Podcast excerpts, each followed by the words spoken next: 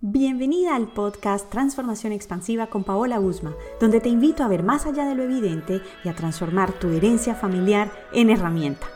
A partir de este momento, ábrete a ver más allá de lo evidente, a inspirarte, a cuestionar las ideas y creencias familiares y por supuesto a la toma de conciencia. Somos una totalidad que viene de una madre y un padre, quienes a su vez nos aportan diferentes aspectos que desarrollamos a lo largo de la vida. De ellos recibimos la conexión con la energía femenina y masculina, pues tenemos a ambas en nuestro interior, en el sentir y el accionar. Como mujer, tu energía femenina es fundamental para vivir un amor propio pleno, para tener una relación de pareja sana y por supuesto mantener un bienestar general. Cuando no es el caso, es muy fácil notar que vives con altas autoexigencias, con relaciones personales tóxicas e incluso algunas o todas de tus relaciones amorosas también han sido tóxicas. Y en sí hay un profundo vacío y dolor que además está bloqueado en tu cuerpo y en tus emociones no expresadas. Pero entonces, ¿cómo saber si la energía femenina está desequilibrada? ¿Qué signos te permiten reconocer este desequilibrio? En este episodio voy a compartirte cinco signos que hablan sobre la relación con la energía femenina. Y tengo cinco más, pero eso será para el próximo episodio. Iniciemos. La relación con mamá, por supuesto, es el fundamento de nuestra vida. El vínculo con mamá puede estar en desorden o en hipervínculo, es decir, que puedes estar viviendo en un lugar que no te corresponde, por ejemplo, siendo inconscientemente pareja energética de mamá o su mejor amiga, en lugar de ser su hija, la pequeña, y que por supuesto la reconozcas a ella como lo que es, la grande. Y en el otro lado, se nota que hay hipervínculos donde se da una especie de fusión. Esto no depende ni tiene que ver con la edad. Todo lo contrario, hay personas técnicamente adultas que siguen muy apegadas a lo que dice, valida y opina mamá. Allí hay un hipervínculo que muestra que sigues esperando más y más de mamá. Es como un bebé que no termina de tomar, de pedir, de exigir y por supuesto de esperar.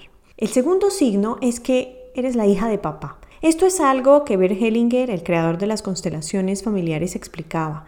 Voy a parafrasear un poco lo que él decía, y es básicamente que una hija de papá no podrá tener una relación de pareja con un hombre o un hombre a su lado, pues ella ya está ocupada con papá al ser su compañera emocional o su pareja energética. Y en cuanto a este punto, el movimiento natural y de orden es único. Es ser la hija de mamá, la pequeña ante ella. Estar en el mundo de lo femenino siempre inicia con nuestra madre. Solo así nos hacemos mujeres. Y por supuesto, esto no quiere decir que vamos a excluir a papá, para nada. Es también ser la pequeña, la hija pequeña ante papá.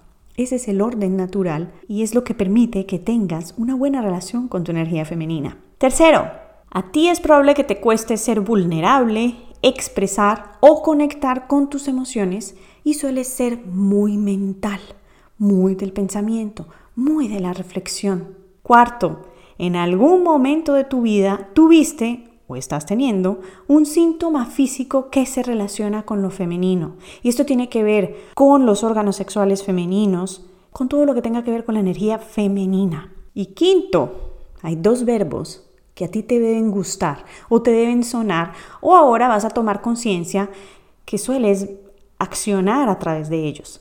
Y son dirigir y controlar. Para ti, dirigir y el control, ejercer el control, es muy importante, eso es muy tuyo. Estos son los cinco signos que te quiero compartir hoy y en el próximo episodio, en la próxima semana, vas a conocer los cinco signos que siguen y que también te van a mover Sé que ahora estás movida, así que ya sabes, déjame un comentario en mis redes sociales o sencillamente evalúa la calidad de mi podcast. ¿Cómo te has sentido con todos y cada uno de los episodios? Te envío un gran abrazo. Chao. Este episodio ha terminado. Suscríbete para potenciar tu transformación, expansión y toma de conciencia. Ahora es tu turno. ¿Te atreves a transformarte?